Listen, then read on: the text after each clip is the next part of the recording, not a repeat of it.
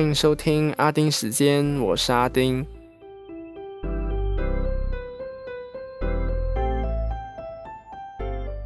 第一阶段的 lockdown 又延长十四天，到二十八号了。不知道大家过得怎么样？我是已经快被这天气搞到快生病了，就希望大家要多多保重身体。最近也开始大扫除了，因为一年才打扫一次的话，真的是会哭死。连现在半年也都快哭了，那些灰尘真是多到，哎呦，那还是不要提了。真的，半年扫一次。会让你轻松很多。不知道大家在六月六号的时候有大买特买吗？那天我也就买像橡胶手套等等这些，就是日常生活会用到的东西而已。那全部加起来呢，应该花了五十令吉左右。可是就在凌晨一要抢的时候，网购的付款系统就直接故障。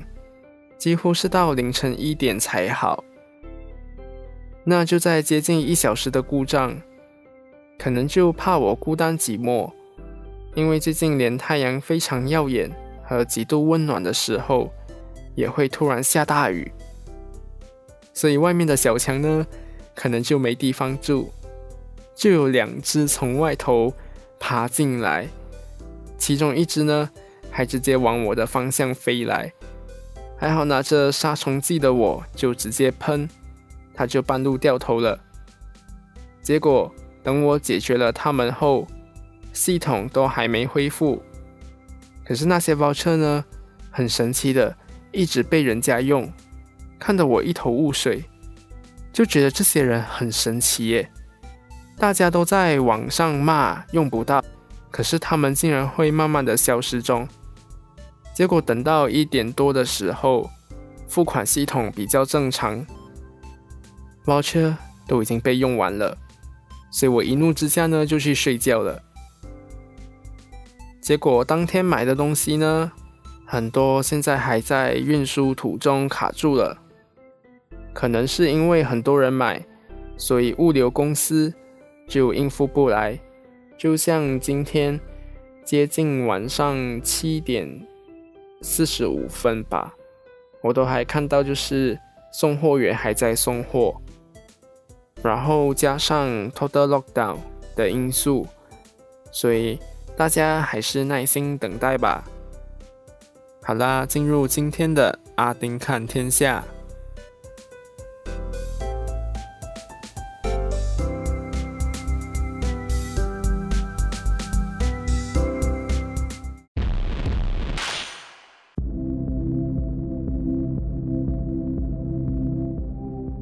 那就先来看大马的疫情数据。六月十一号，我国单日新增六千八百四十九宗病例，七千七百四十九人痊愈，痊愈数字呢也是历史新高，有八十四人病逝。那和上星期比较，累计病例从六十万三千一百二十二宗，来到六十四万六千四百一十一宗。全人数从五十一万五千五百七十一人，来到五十六万三千七百七十九人；死亡人数从三千一百八十二人，来到三千七百六十八人；活跃病例从八万四千三百六十九宗，来到七万八千八百六十四宗。那虽然活跃病例看起来是有些许下降，但大家还是不能松懈。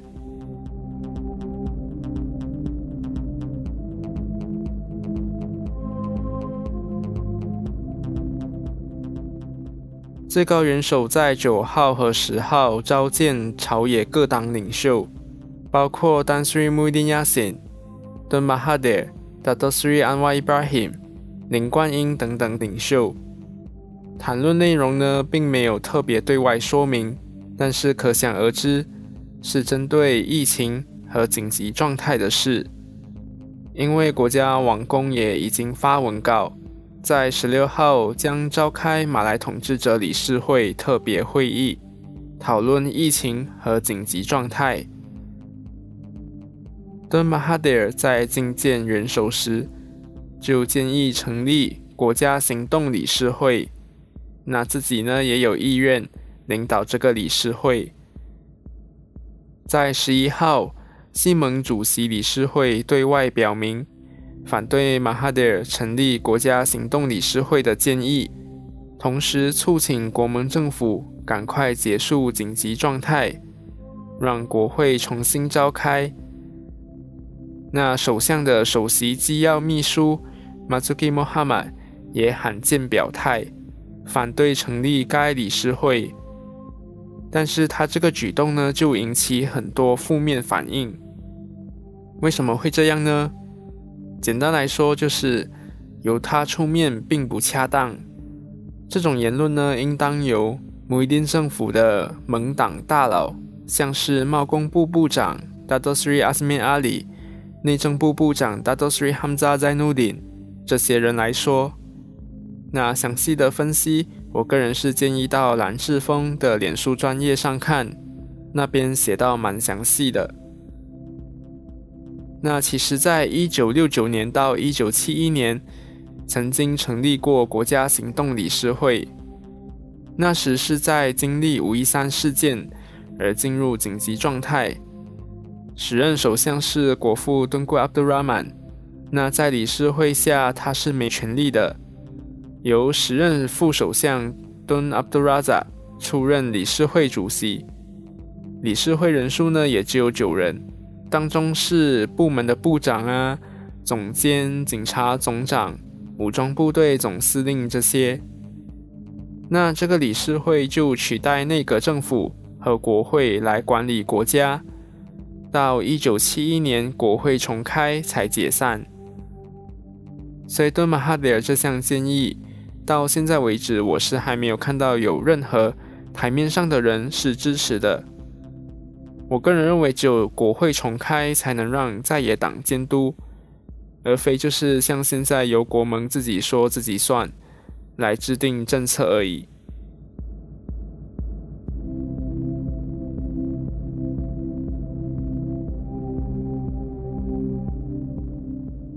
Negri Sembilan 州政府。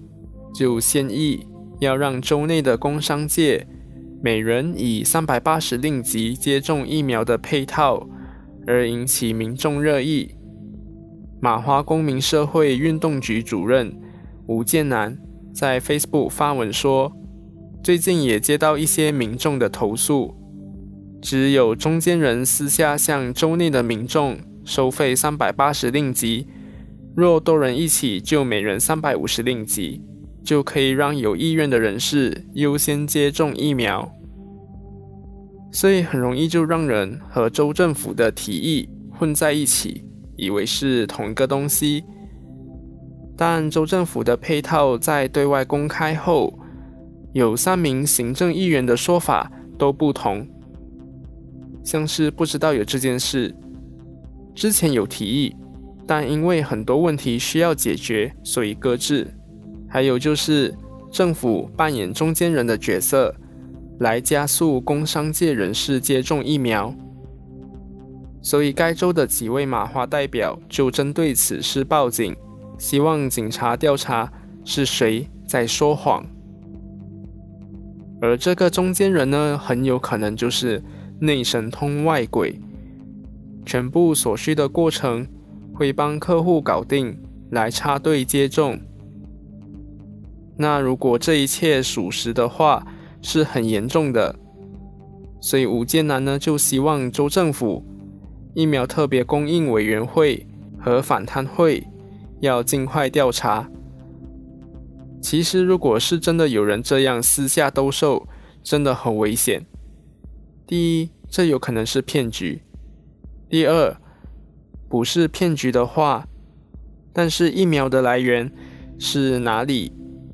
保存的方法是否妥当，这些都是很重要的。第三，如果真的是内神通外鬼，那就是想要在台面上下都通吃。那原本接种疫苗呢是免费的，结果就出现这些事情。真的是令人摇头啊！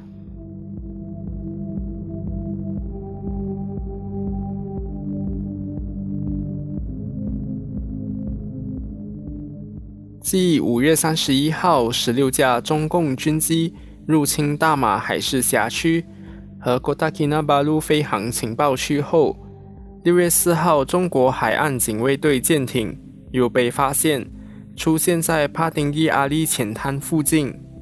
距离萨拉瓦的 MV 只有八十四海里。其实这也不是第一次了。根据大马海事执法机构 MMEA Miri 分局主任 Muhammad Fauzi Oman 在接受 The Borneo Post 的访问时说，从二零一三年以来，就有一艘中国海岸警卫队舰艇停在该地区，而且多年来。渔民也经常发现中国海岸警卫队舰艇而做出投报，当局也都会常年派遣部队到那里监控并维护国家主权。中国方面称帕丁伊阿利浅滩为南康暗沙，在二零二零年七月才提呈给国会的二零一八年第三系列。总稽查司报告里面就有提到，从二零一六年到一九年之间，中国海军和海警的船只闯进东马海域的记录有八十九次。外交部部长 Dato Sri Hishamuddin Hussein 本来要前往中国讨论军机的事，结果就在启程前被说与确诊者有接触。需要接受隔离，因此改由副部长 Dato Kamaruddin Jafar 代替，前往中国重庆出席六月七和八号的东盟中国特别外长会议，将在会议上讨论这件事。这次的特别会议呢，是要讨论南海和缅甸问题。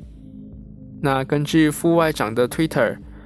最新的发文是在六月七号，他说会议期间讨论南海和缅甸问题，也已经向中国外长王毅转达了大马在中共军机闯入事件的立场。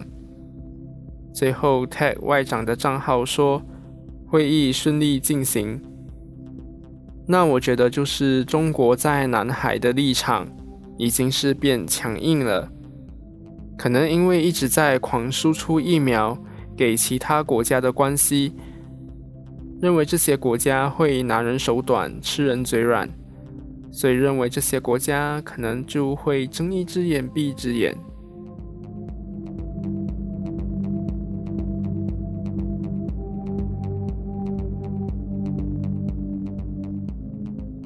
疫情肆虐，医疗暴力。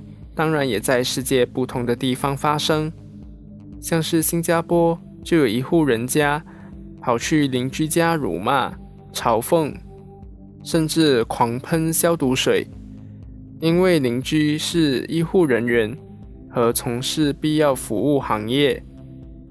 印度就有确诊者的亲属对政府的不信任，要求院方改成他们找到的药。给确诊的亲属吃，在扬言要杀害他们及警察的不作为下，医护人员也只能答应要求。巴西第一位接种的护士 Monica Calazans，因为接种疫苗后遭到言语和网络霸凌，像是把她称为是邪门歪道这类的谩骂。巴基斯坦也有医生遭受言语暴力，像是医生只是要钱不顾人命，甚至有亲属领不到确诊者的遗体，就破坏医院专门治疗 COVID-19 的区域，甚至一度把确诊者的遗体抢出来，但后来在警方等执法单位到场控制局势后，遗体才回到院方的手里。墨西哥也有护士因为确诊者的孩子没戴口罩就进去医院，而驱赶他们，结果被患者泼热咖啡攻击。也有医生穿着制服遛狗时被人用漂白水攻击。台湾也发生了一名患者砍伤三名医护人员的事。那我觉得这些人都是怎么了？医护人员都已经够辛苦了，还要这样肢体和言语暴力对待他们。身为前线人员，不是错好吗？那我也不是想要，就是把前线人员就是抬得高高，要把他们神化。但是同样都是身为人，给予他们基本的尊重是理所当然的吧？这种时候，大家的日子都不好过，发泄在他人身上并不是一个好选择。希望大家就是能多一点关怀。多一点宽容，心平气和啦。我觉得冷静在这时期是很重要的，不然佛遮眼就是火遮眼，你什么都看不到的，到最后可能就变成大家都受伤，甚至直接全部火葬场。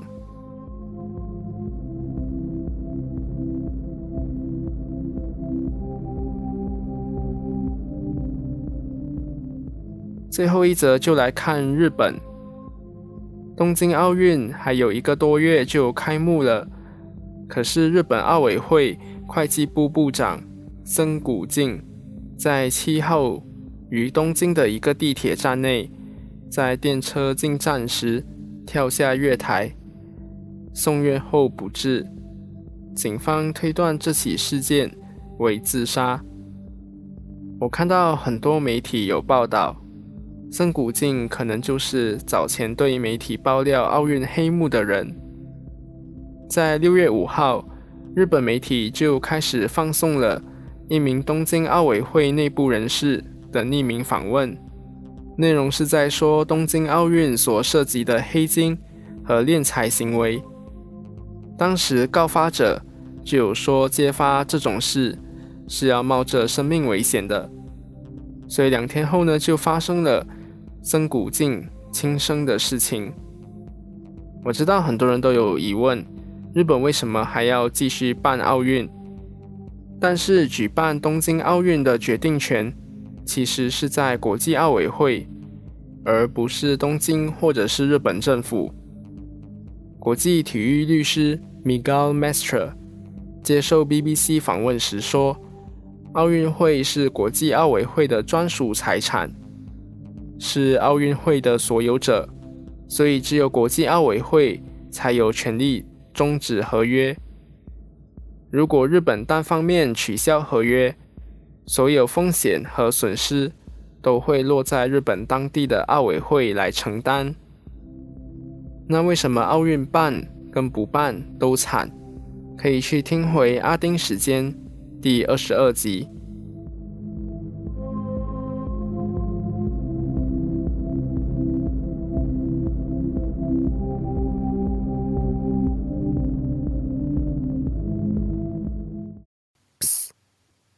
知道这段时间你是可以拿来打广告的吗？如果不知道的话，现在你已经知道了，就来一面我吧。